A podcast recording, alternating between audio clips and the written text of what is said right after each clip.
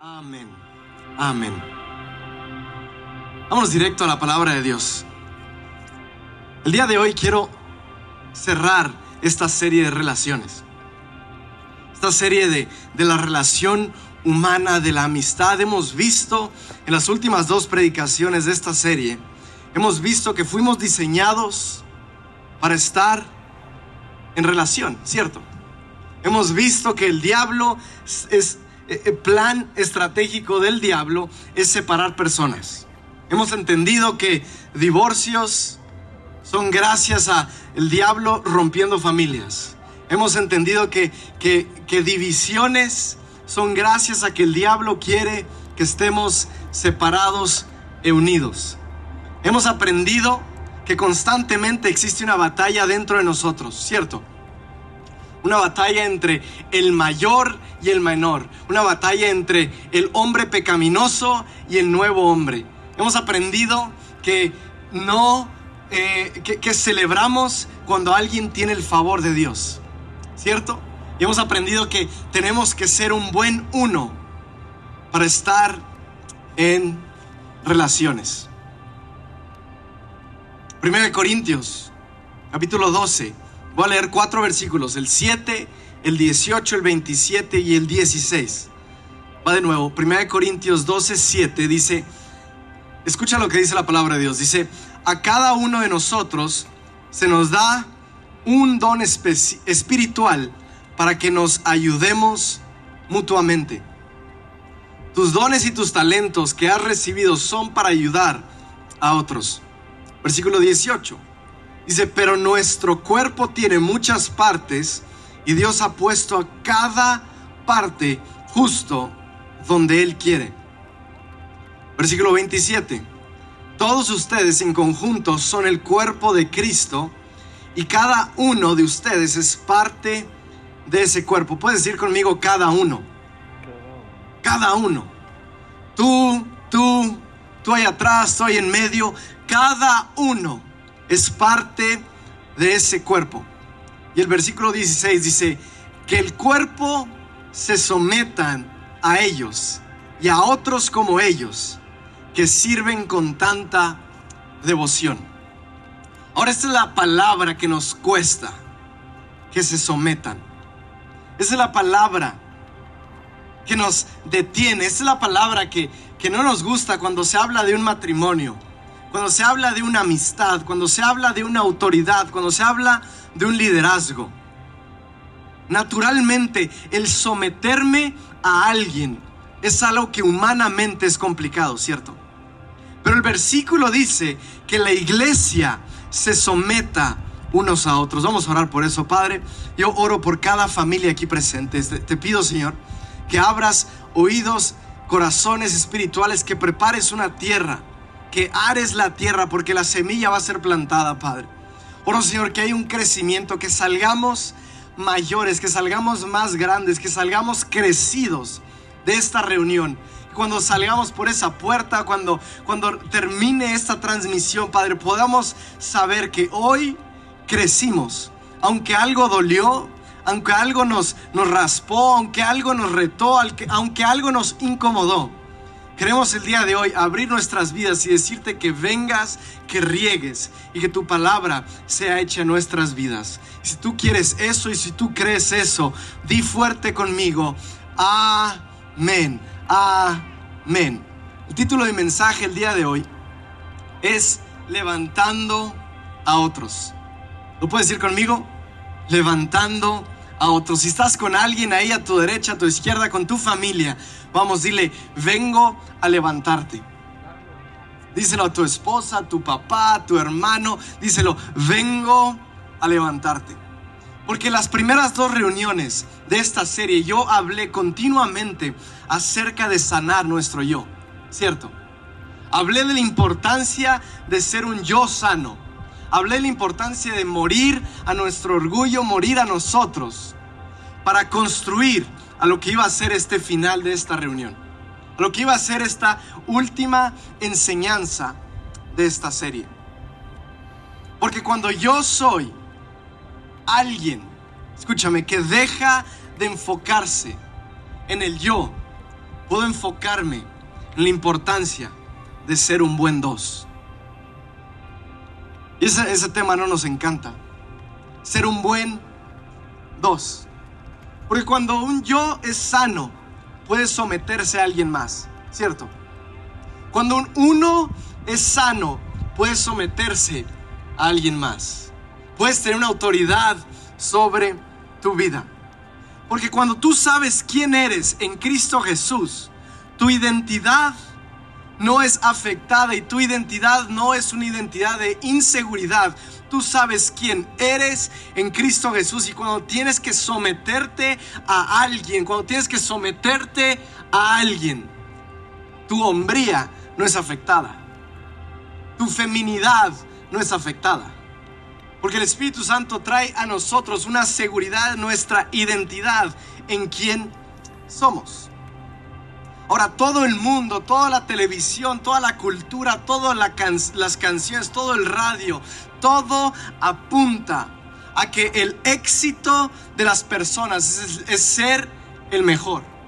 Al éxito de las personas es ser el número uno.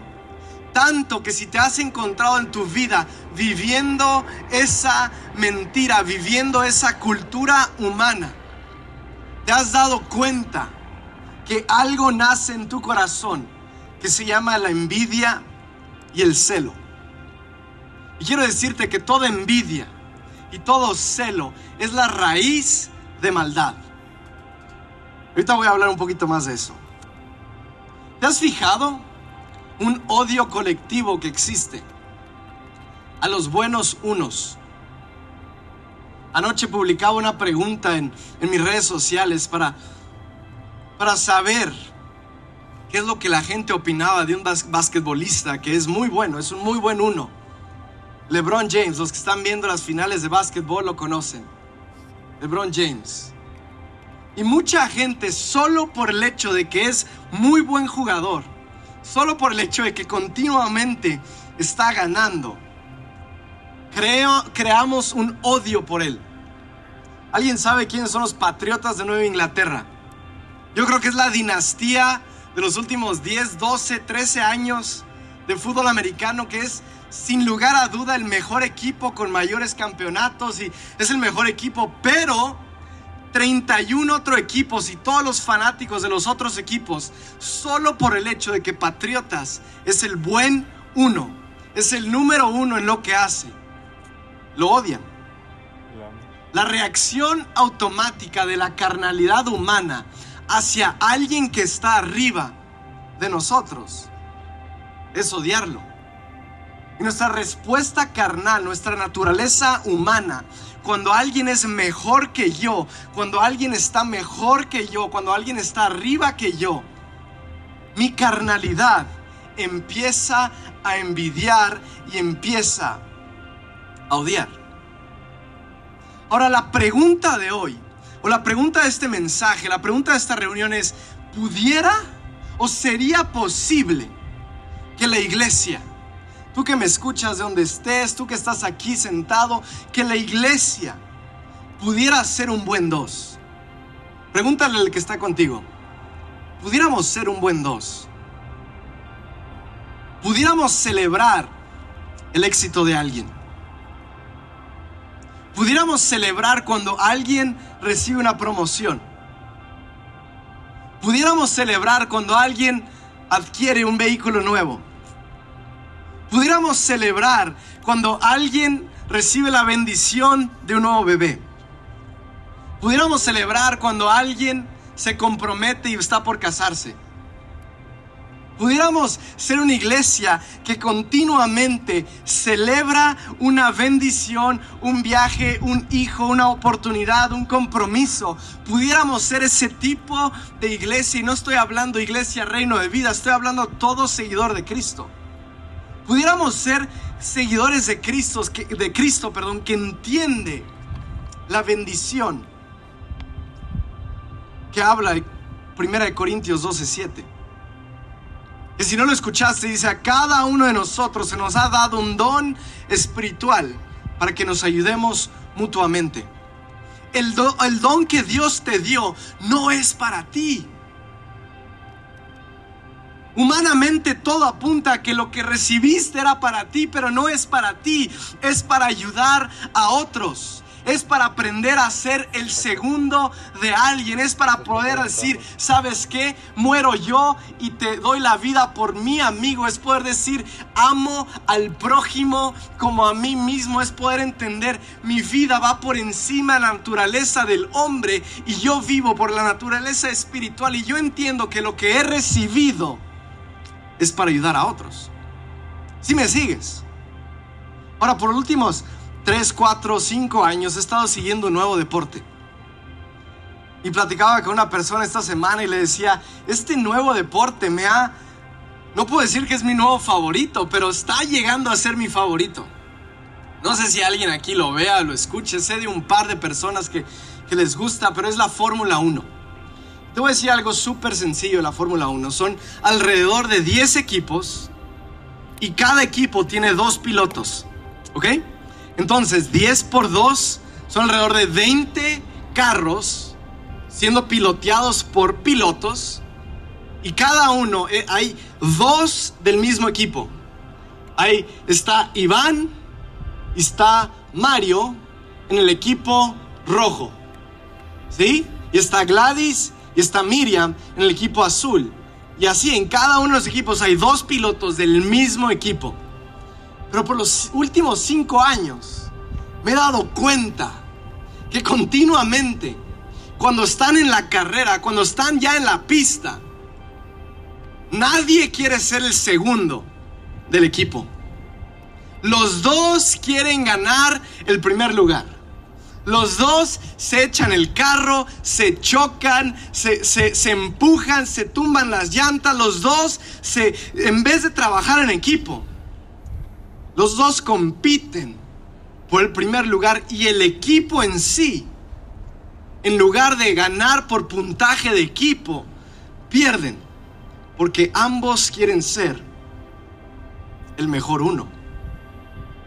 Y todo es porque la naturaleza del ser humano es ser egoísta. La naturaleza pecaminosa del ser humano es buscar el yo. Por eso te decía al inicio, que mi yo muera y que mi yo sea a través de Cristo Jesús. Que mi yo muera y que mi yo sea a través de Cristo Jesús. ¿Qué si te digo esta mañana que hay una bendición de ser un dos? ¿Qué si te digo esta mañana que el principio de autoridad, la bendición de estar bajo una autoridad viene cuando reflejamos obediencia, sometiéndonos a otros? Ahora, para, para los que veían el básquetbol de hace unos años, todos saben de un buen dos cuando recordamos a Michael Jordan.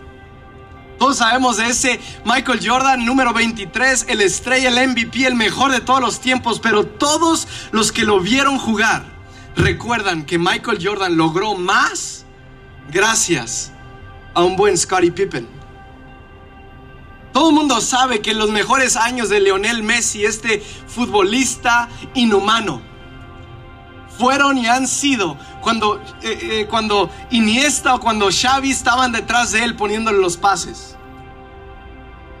Todos recuerdan las películas de Batman, hasta el punto donde necesita a su buen dos detrás de él. Hasta que necesita de que Robin interfiera en la película y apoye. Porque sabes algo, hay una bendición en ser un buen dos. Pero hay una lucha constante en esto. Hay una tensión constante entre el egoísmo y el amor.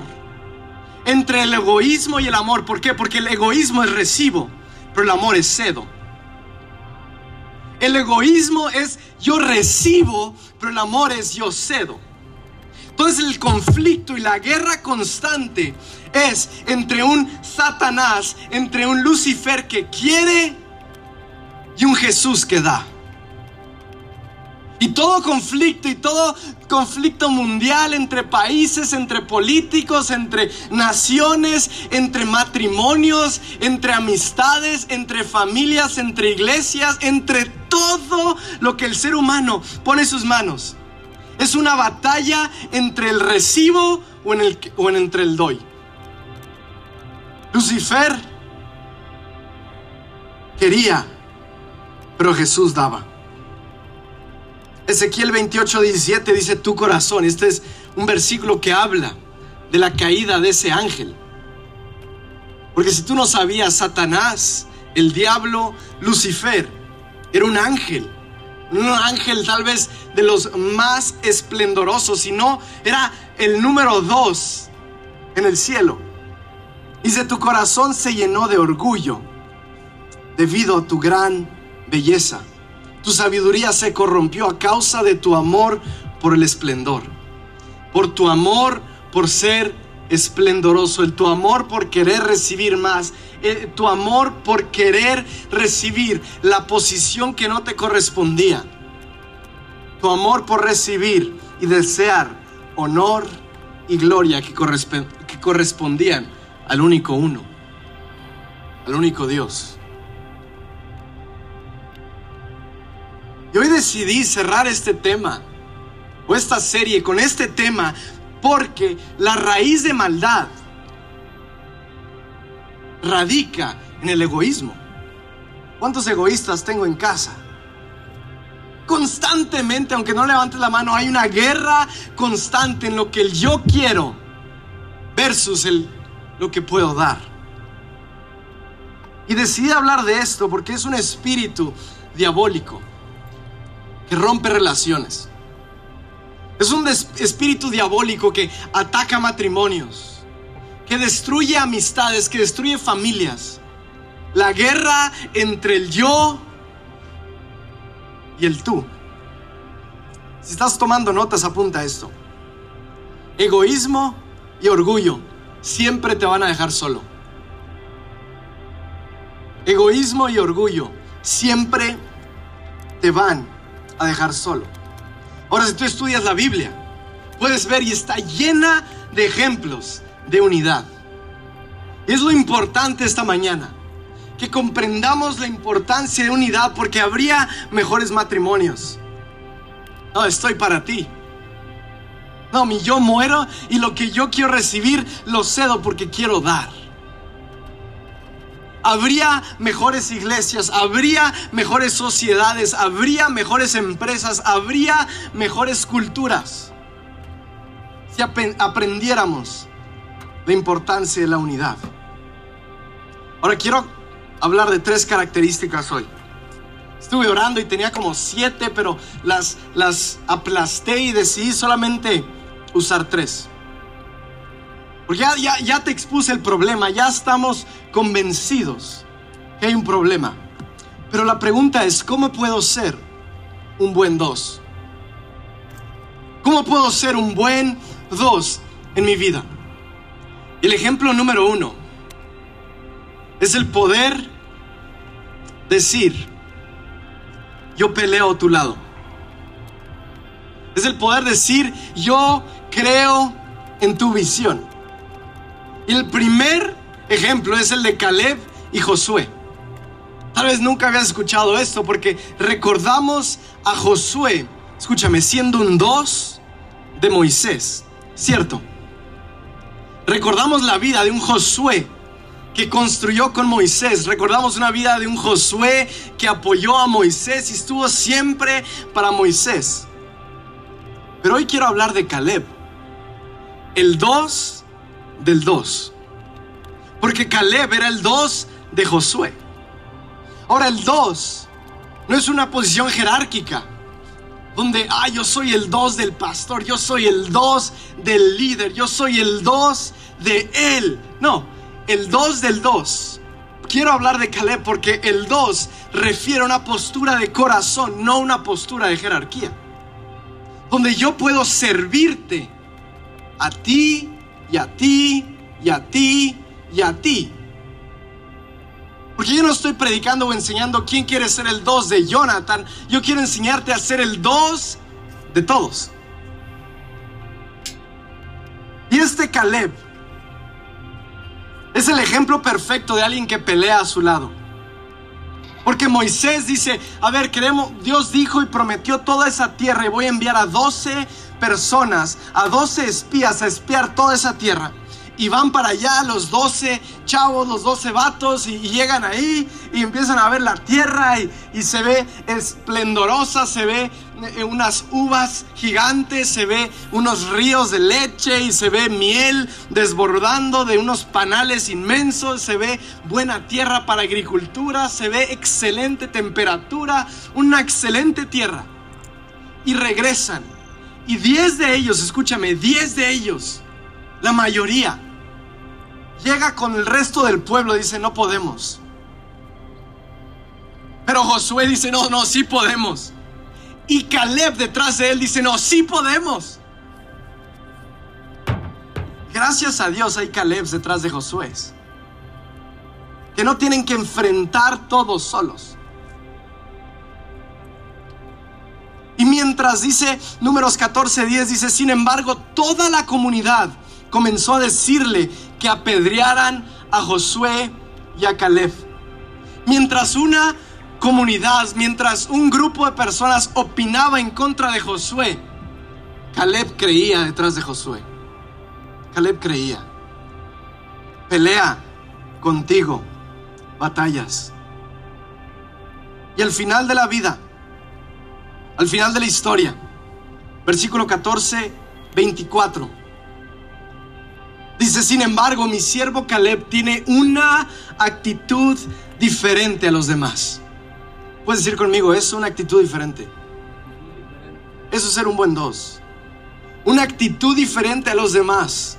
Él se ha mantenido fiel a mí, por lo tanto yo lo llevaré a la tierra que él exploró. Sus descendientes tomarán posesión de la porción de la tierra que les corresponde. Ahora lo que Dios estaba diciendo es, como tú fuiste, tú Caleb, fuiste fiel a Josué, has sido fiel a mí. Muchas veces cuando eres un dos, fiel a alguien, estás siendo fiel a Dios. Y cuando estás siendo un buen dos detrás de un uno, muchas veces Dios te está preparando porque al final de la vida de Caleb, él no había recibido una promesa de una tierra, pero él recibió un monte para él solito. Una bendición extra. Una bendición que no estaba escrita. Solo porque peleó las batallas junto con Josué. Ahora la segunda característica, y esta es la dura, de un buen dos, es obedecer sin ver. Puedes decir conmigo eso, obedecer sin ver. Hay una historia. Me da mucha risa, lo presencié con mis propios ojos. Una persona una vez le decía a nuestro pastor, decía, pastor, es que nos hubiera dicho, es que me hubiera explicado, es que si hubiera sentado en una silla y me hubiera dado explicaciones para estar de acuerdo con usted. ¿Sabes? Si eres parte de mi equipo, tienes que creer en mí. Si eres parte de una autoridad, tienes que creer en tu autoridad. No tengo tiempo de darte explicaciones de todo. Obedecer sin ver. Obedece un panorama sin entenderlo. Cree sin tener todas las respuestas. Muchas veces un buen dos es un buen siervo. Hay una historia. Todos sabemos de Abraham. Este hombre, 100 años por recibir una promesa. La promesa de tener un hijo. El hombre de fe, Abraham, todo el mundo lo conoce el ejemplo de fe y por fin, sin dudar, y por fin recibe su promesa, por fin Dios le entrega a su hijo. Capítulo 21 de Génesis. Por fin, y tú llegas a ese capítulo y dices, gloria a Dios, por fin tiene la respuesta que tanto anheló y gracias a Dios le da a su hijo. Capítulo 22, un capítulo después. Dice, toma tu hijo, tu único hijo, sí, tu único hijo, Isaac, a quien tanto amas, y vete a la tierra de Moría. Ahí lo sacrificarás como una ofrenda quemada sobre uno de los montes, uno que yo te mostraré. ¿Qué? Esperó toda su vida y en ese Dios le dice, ahora, ahora vas a traer tu hijo y lo vas a sacrificar para mí. Pero, pero la enseñanza del buen dos está en el versículo 3 y 5. Dice, a la mañana siguiente, escucha, todos sabemos de la historia de Abraham. O tal vez nunca la has escuchado, pero la puedes leer en el capítulo 21 y 22 de Génesis. Y sabes que Abraham toma a su hijo, toma leña, toma un cuchillo, y sabemos que empiezan a subir un monte en obediencia, porque Abraham es sumamente obediente y va a sacrificar su sueño hecho realidad. Pero te digo algo, siempre pensamos que solamente iba Abraham e Isaac. Pero detrás de Abraham iba un buen dos. De hecho, iba un par de buen doses. Dice la mañana siguiente, escucha, dice Abraham se levantó temprano, ensilló su burro y llevó con él a dos de sus siervos, junto con su hijo Isaac. ¿Sabías eso? Abraham iba subiendo el monte con dos de sus siervos. No iba solamente él y su hijo, iban dos siervos de él. Sin entender, toda la vida estuvieron con Abraham y por fin es el papá y por fin le entregaron a su hijo y por fin tiene un hijo y le dice, acompáñenme, vamos a subir ese monte. Versículo 5. Y van con él, imagino, los siervos sin entender lo que está sucediendo, sin ver, sin tener todas las respuestas, sin entender el panorama completo. Pero un buen dos simplemente cree en su autoridad. Dice el versículo 5 que Abraham voltea a sus siervos y les dice, quédense aquí con el burro, dijo Abraham a los siervos. El muchacho y yo seguiremos un poco más adelante y ahí adoraremos y volveremos enseguida. ¿Puedes imaginar eso? Imagínate que el pastor toma a su hijo y toma un cuchillo y toma una leña y toma y empieza a caminar junto contigo y te dice, ¿sabes qué? Aquí espérame, voy a continuar a la cima del monte. Y ellos saben que va a haber un sacrificio y ellos saben que no lleva un cordero. Pero un buen dos cree, un buen dos obedece sin ver. Característica número tres, cede su lugar. Cede su lugar. Recordamos la historia de Jonathan y David. Un buen dos es un escalón de alguien más. Donde en lugar de frenar a alguien, lo levantas. Un buen dos puede decir, ¿sabes qué? Úsame para llegar más arriba. Un buen dos dice, pisa mi vida para que llegues más alto. Y todos sabemos de la amistad de Jonathan y David, son los mejores amigos. Y Jonathan llega a una postura con David donde dice, aunque me toque ser el segundo, aunque me toque estar detrás de ti, yo no te voy a abandonar. Y todos recordamos tal vez el duelo que vivió David, el momento que se entera que su mejor amigo Jonathan muere. Y recordamos esa escena que duró por días, donde David llora la muerte de su mejor amigo, de su dos. Pero no recordamos que Jonathan murió a su sueño para que David alcanzara el sueño de Dios. Porque la historia cuenta que el profeta unge a David, un siervo, dice, tú serás el próximo rey. Pero al otro lado de la escena tenemos a Saúl siendo rey. Y por legado de sangre, el siguiente rey era Jonathan. Dice primera de Samuel 18, 3 y 4, dice, Jonathan hizo un pacto solemne con David, porque lo amaba tanto como a sí mismo. Para sellar el pacto se quitó su manto. El pacto que hizo Jonathan en ese momento fue quitar su autoridad, fue quitar lo que le correspondía humanamente ser el rey y se lo entrega a Jonathan, digo a David, perdón, y cede su lugar. Lo que humanamente me tocaba a mí, lo cedo para lo que Dios quiera hacer. Muchas veces esa enseñanza es la postura correcta a diezmos y ofrendas. Porque lo que humanamente, lo que la cultura dicta, lo que humanamente corresponde a mi trabajo, a mi sueldo, a lo que yo recibí, yo lo cedo para lo que Dios quiere hacer mediante su iglesia. ¿Estás tomando notas? Apunta esto. Ser un buen dos es morir a mis sueños para que los de Dios caminen. Ser un buen dos es morir a mis sueños para que los sueños de Dios caminen.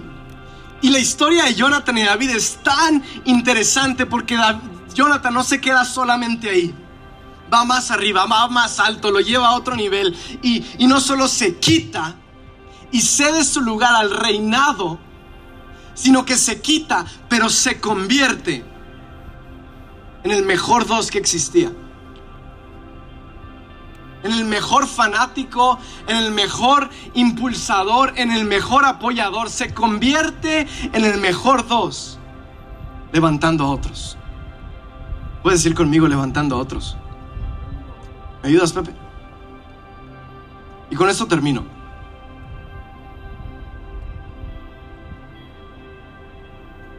¿Quién está aprendiendo algo hoy? Levantando a otros. Mira, el principio de este mensaje es para decirte que tal vez has estado tan enfocado en y yo que estás perdiendo la bendición de ser un dos. Estás enfocado tanto en, un, en ser un buen uno, estás perdiendo la bendición de ser un buen dos. Y lo que les decía esta semana en el comunicado, ahí en uno de los devocionales. Muchas veces queremos ser lo más espirituales posibles. Y queremos que Dios manifieste su poder en nuestras vidas y queremos ver fuego del cielo y queremos ver una manifestación sobrenatural en nuestras vidas. Por esta mañana quiero decirte, que tal vez lo más espiritual que puedas hacer hoy es levantar a otros. Lo más espiritual que puedas hacer hoy es ser un buen dos de un dos. Lo más espiritual que podemos hacer como iglesia, como sociedad, como seguidores de Cristo, es decir, que mi yo muera pero que mi yo sea a través de Cristo Jesús. ¿Cómo sería esta semana? ¿Cómo sería tu vida? ¿Cómo serían nuestras familias? ¿Cómo sería nuestra sociedad, nuestro Chihuahua, nuestro México? ¿Cómo serían nuestras iglesias? ¿Cómo serían nuestros matrimonios? ¿Cómo serían nuestros ministerios, nuestras amistades, nuestros empleos, nuestros negocios? ¿Cómo sería si aprendiéramos a ser un buen dos? ¿Qué puertas se abrirían? ¿Qué oportunidades tendríamos? Si todos nos pusiéramos de acuerdo en dejar de pelear por ser el mejor uno y ser el dos de alguien. Si pudiéramos decir lo que Juan el Bautista dijo, capítulo 3:29 del libro de Juan. Dijo, él es el novio quien se casa con la novia. Es él quien se casa con ella. El amigo del novio. ¿Cómo se llama ese en español? ¿Alguien sabe? Best man. Hombre de honor, no creo. Sí. El chambelán del novio, vamos a ponerle. El dos del novio. Dice el amigo del novio. Simplemente, escucha, simplemente se alegra de poder estar al lado del novio y de oír sus votos. Es el padrino. Por lo tanto, escucha iglesia, con eso termino. Por lo tanto, oír que Él tiene éxito me llena de alegría. Oír que Él tiene éxito me llena de alegría. ¿Por qué no cierras tus ojos? Señor Padre Santo, esa mañana yo ato todo espíritu diabólico de envidia, de celo, de comparación.